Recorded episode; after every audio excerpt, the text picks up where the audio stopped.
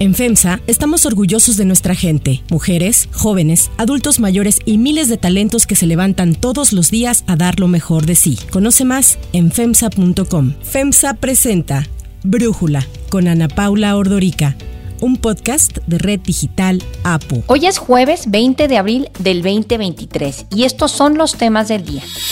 Hoy es el debate entre Delfina Gómez y Alejandra del Moral rumbo a la elección del Estado de México.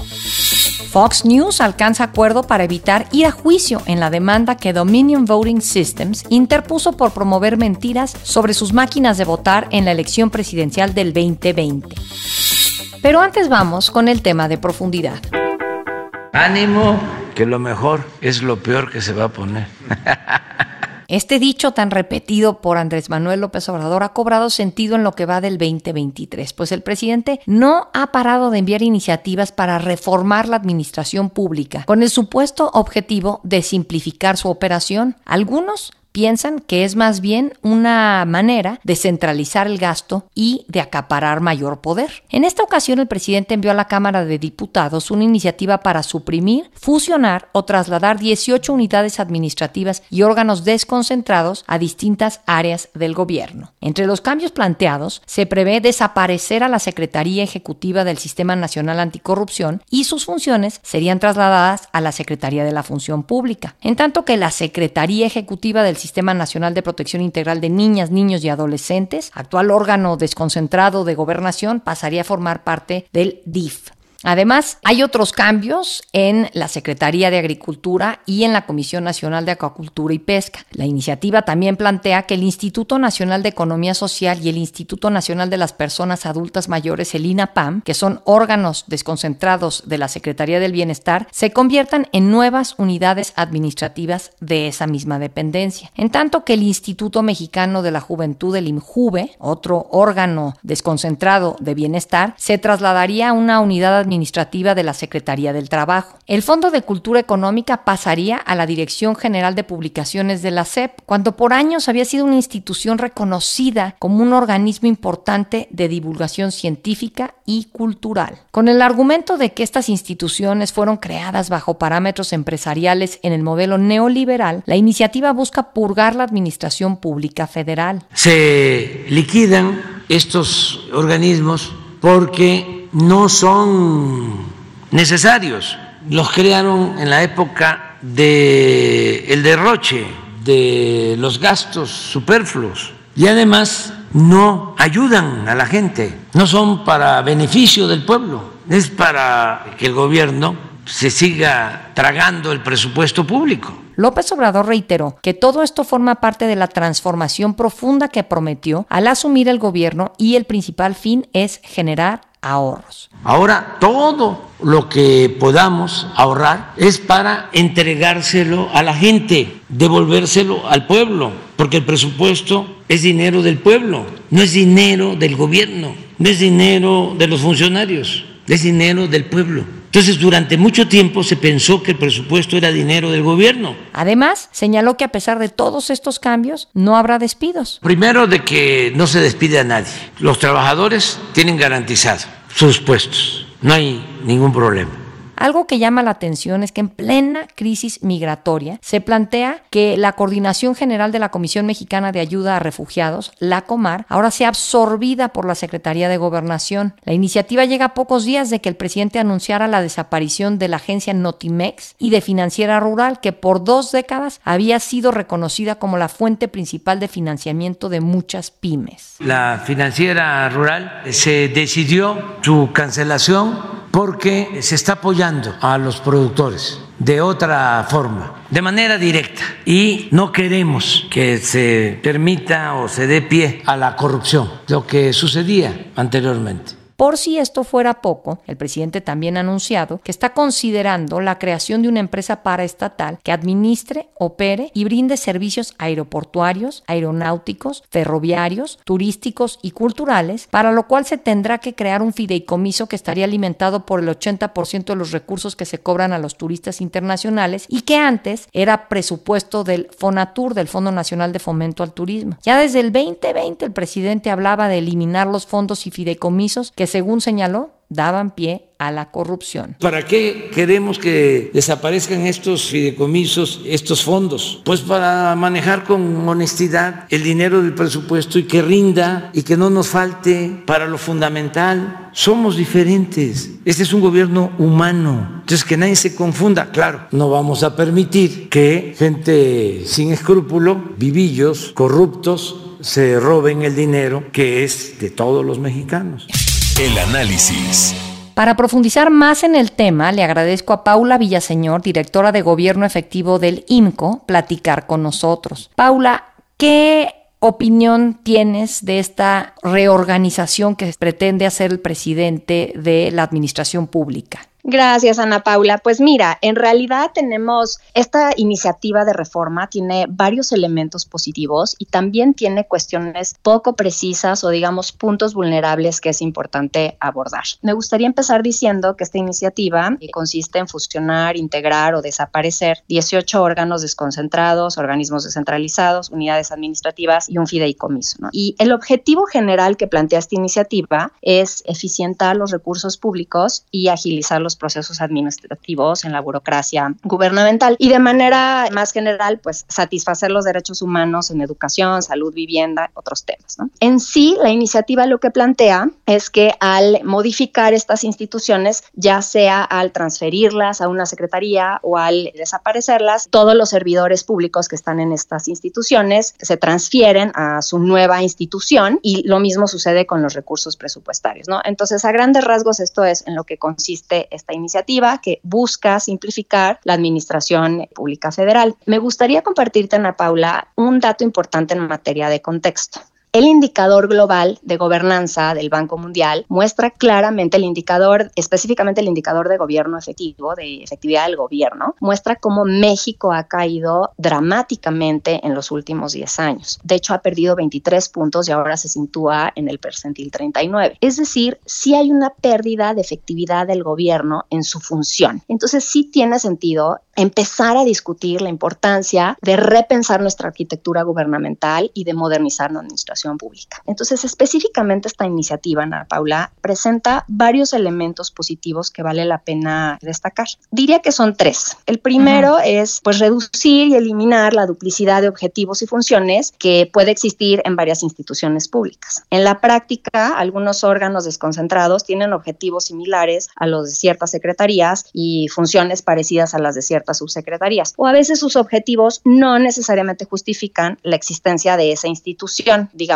porque se duplica el trabajo que hace eh, la Secretaría del ramo. Un ejemplo que plantea esta iniciativa es la duplicidad de funciones entre el Instituto Mexicano de la Juventud y las funciones de la Secretaría de Bienestar. Entonces, sí hay, digamos, una situación en donde se puede dar esta duplicidad de funciones. Mira, incluso leyendo la ley orgánica de la Administración Pública Federal, para una misma secretaría, muchas veces encuentras funciones duplicadas. Entonces, esto a veces es un tema de cómo se escribe el marco normativo que a final de cuentas sustenta la creación y la modificación de estas instituciones, ¿no? Entonces, ese sería el primer elemento positivo, reducir, eliminar la duplicidad de, de objetivos y funciones y de esta manera poder tener un gobierno más eficiente, ¿no? El segundo elemento positivo sería reducir el número de intermediarios que deben enfrentar los ciudadanos cuando atienden algún asunto público precisamente porque ahora algunas de estas instituciones van a formar parte de secretarías de Estado, comunidades administrativas, pues ahora serán estas secretarías y no instituciones dispersas quienes tienen que responder a los, a los ciudadanos en sus demandas. Entonces, esto puede ser algo positivo, por supuesto hay que entender más cómo va a funcionar en la práctica, pero definitivamente se plantea de esa manera. ¿no? Y por último, otro elemento positivo que lo plantea de manera muy clara en esta iniciativa es reducir la dispersión de recursos presupuestarios en varias instituciones que pertenecen a un mismo sector que cuenta ya con una secretaría con capacidades específicas para hacer esa misma tarea. ¿no? Entonces, esta iniciativa, digamos, la primera lectura, presenta desde nuestro punto de vista estos elementos positivos. Sí, vi ahí, por ejemplo, que el Instituto Nacional de Pesca, que depende ahorita de la Secretaría de Agricultura, por ejemplo, se mueve a la Comisión Nacional de Acuacultura y Pesca. Pues hace sentido, ¿no? O sea, ciertas cosas podrían hacer sentido. Y sí no podemos pensar que cuando se crearon todas estas instituciones, a veces se hizo para agrandar el tamaño del gobierno por distintas razones. O sea, qué bueno que se quiera pensar en una reorganización, ¿no? Sí, y mira, sobre este tema que mencionas, Ana Paula, me gustaría compartirte que yo fui servidora pública varios años y estando dentro de la burocracia es cuando más cuenta te das cómo podrían funcionar mejor las cosas, ¿no? Cómo se tiene a veces que reorganizar una misma unidad o una misma subsecretaría dentro de una secretaría o cómo se puede reorganizar la relación de trabajo con otra dependencia de gobierno. Entonces, estando ahí, uno mismo se va dando cuenta cuáles son las necesidades eh, cotidianas para poder sacar el trabajo. Entonces, creo que esta iniciativa realmente tiene elementos positivos en ese sentido, ¿no? Ahora, también tiene algunos puntos vulnerables, es decir, puntos que no está precisando esta iniciativa con la claridad con la que debería hacerlo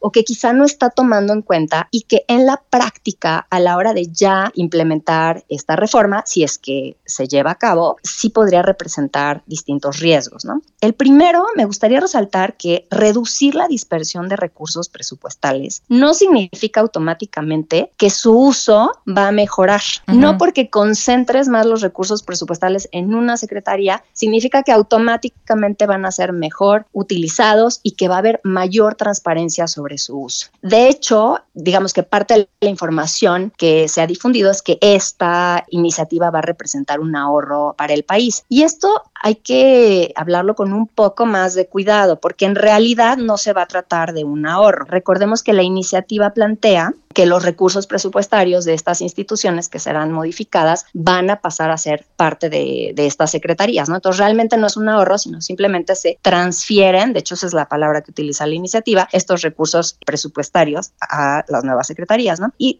de hecho, si sumas la totalidad de los recursos de estas instituciones, equivale aproximadamente a 0.19% del presupuesto de egresos de la Federación de 2023. Entonces, en sí no podemos hablar de un ahorro, pero sí, como bien lo plantea la iniciativa, simplemente es tratar de reducir esa dispersión. El punto está en cómo van a asegurar que este mayor control de los recursos realmente sea más efectivo y permita a las dependencias de gobierno ser más productivas o más efectivas en su función y cómo van a garantizar que haya mayor transparencia en el ejercicio de estos recursos, ¿no? Entonces la parte de monitoreo aún no está clara. Esa diría que es el primer punto vulnerable de esta iniciativa. Otro aspecto es que integrar algunas instituciones que van a ser modificadas en ciertas dependencias o en ciertas secretarías no significa que estas secretarías podrán en la práctica cumplir con las funciones que llevan a cabo. Mira, aproximadamente 18% de las instituciones afectadas por esta iniciativa llevan a cabo labores de investigación técnica. Entonces, la idea es que ahora las secretarías que las van a absorber lleven a cabo esas funciones. Pero si estas secretarías no lo hacían antes, en la práctica van a tener pues un reto importante para acoplar esas funciones en su dinámica de trabajo cotidiana. Otro factor que es importante tomar en cuenta, precisamente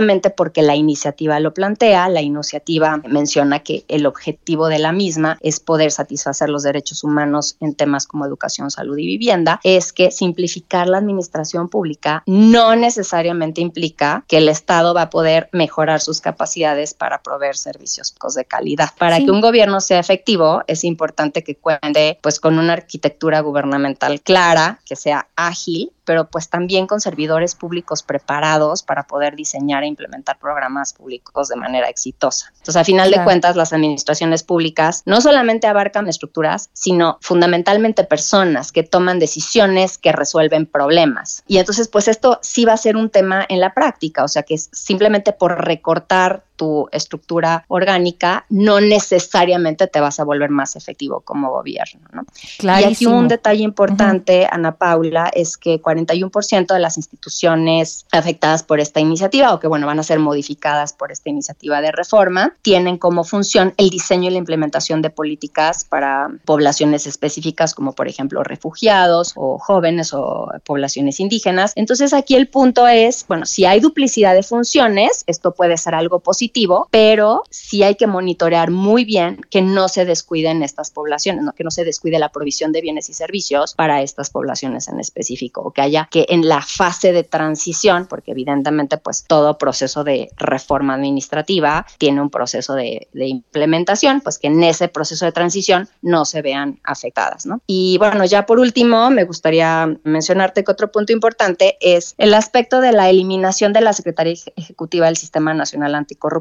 Y este sí es un tema importante del que tenemos que estar también muy conscientes los ciudadanos, porque la eliminación de dicha secretaría sí podría representar en la práctica un obstáculo importante en la lucha anticorrupción. Y este es un dato eh, no trivial, Ana Paula. Precisamente hablando del indicador de gobernanza, indicador mundial de gobernanza del Banco Mundial, uno de los componentes de este índice es el control de la corrupción y es curiosamente el indicador en el que México más ha caído en los últimos años. De hecho, nos situamos ya en el percentil 16. Entonces, sí tenemos un problema tremendo de corrupción. De hecho, la campaña de esta administración fue el combate a la corrupción y esta medida no queda clara cómo realmente va a contribuir a combatir la corrupción. Todo lo contrario. Entonces, eliminar la Secretaría Ejecutiva sí puede representar un obstáculo en la lucha anticorrupción, considerando que ejecuta y da seguimiento pues los acuerdos, las resoluciones del Comité Coordinador del Sistema Nacional Anticorrupción. ¿no? Entonces, transferir esas funciones a la Secretaría de Función Pública no necesariamente va a implicar que van a seguir monitoreando y coordinando los acuerdos de este sistema. Entonces, eso es un tema en el que tenemos que estar un poquito pendientes y, bueno, asegurar de que realmente esta lucha anticorrupción se va a llevar a cabo. Paula Villaseñor, muchísimas gracias por este análisis y por platicar con nosotros. Con mucho gusto, Ana Paula, gracias a ti.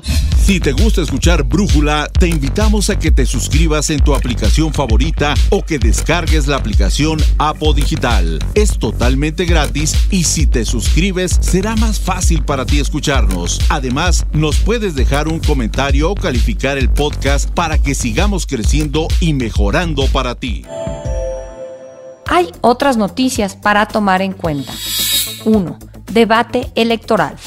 Esta noche, Alejandra del Moral y Delfina Gómez sostendrán el primero de dos debates que el Instituto Electoral del Estado de México definió como parte del proceso para renovar la gubernatura. El encuentro tendrá lugar en punto de las 20 horas en Toluca. Las abanderadas de las coaliciones Juntos Hacemos Historia en el Estado de México y Va por el Estado de México debatirán sobre combate a la corrupción, violencia de género, servicios públicos y cultura y recreación. Delfina Gómez llega con una ventaja en las encuestas de entre 18 y 20 puntos sobre Alejandra del Moral. Ahí estaré como moderadora entre ambas candidatas, así que en el episodio de mañana les traeremos de primera mano la información. 2. Fox News. Fox News alcanzó un acuerdo con Dominion Voting Systems para evitar ir a juicio en la demanda que interpuso la compañía, denunciando la manera en que la cadena promovió mentiras sobre el funcionamiento de sus máquinas de votación durante la elección presidencial del 2020 entre Joe Biden y Donald Trump. Así habló John Paulos, el CEO de Dominion. Fox and Dominion have reached an, historic settlement. Fox has admitted to telling lies about Dominion that caused enormous damage to my company, our employees, and the customers that el acuerdo implica un pago de 787.5 millones de dólares a Dominion por parte de la cadena de Rupert Murdoch. Analistas han señalado que el monto acordado es significativo incluso para una compañía del tamaño de Fox, pues equivale alrededor del 25% de los ingresos que la cadena reportó el año pasado antes de intereses e impuestos. Dominion había demandado a Fox por 1.600 millones de dólares, argumentando que la cadena de noticias perjudicó la reputación de la compañía al impulsar teorías de la conspiración que aseguraban que sus máquinas cambiaron votos que eran para el expresidente Donald Trump para beneficiar al demócrata Joe Biden. Como parte de la demanda, la compañía presentó correos electrónicos y mensajes de texto que demostraban que ejecutivos y presentadores de la cadena sabían que las acusaciones no eran ciertas, incluso mientras se transmitían falsedades en los programas de María Bartimoro, Lou Dobbs y Janine Pirro. Así habló el abogado de Dominion, Justin Nelson. Truth matters. Lies have consequences. Over two years ago, a torrent of lies swept Dominion and election officials across America. Sin embargo, el pago de los cerca de 800 millones de dólares no pone fin a los problemas legales de Fox News, ya que enfrenta otras demandas. La compañía de tecnología electoral Smartmatic demandó a Fox News por difamación y pide 2.700 millones de dólares por daños y perjuicios. El acuerdo evitó un juicio que se perfilaba para ocupar los reflectores nacionales. Se esperaba que directivos y presentadores de Fox, incluido Tucker Carlson, testificarían. Medios estadounidenses señalaron que con el acuerdo alcanzado, los presentadores del canal ya no tendrán que admitir ni disculparse ante la audiencia por difundir falsedades. Para cerrar el episodio de hoy los voy a dejar con esta canción, Heart on My Sleeve.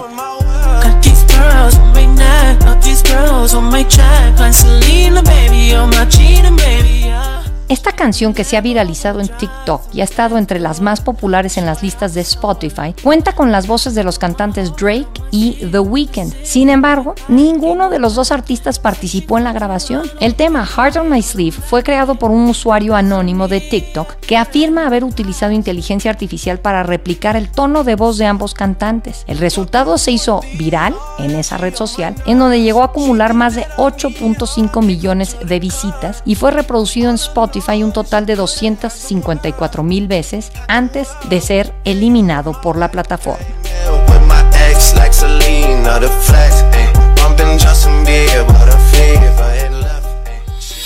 Yo soy Ana Paula Ordorica. Brújula es una producción de Red Digital APO. En la redacción, Ariadna Villalobos. En la coordinación y redacción, Christopher Chimal. Y en la edición, Cristian Soriano. Los esperamos mañana con la información más importante del día.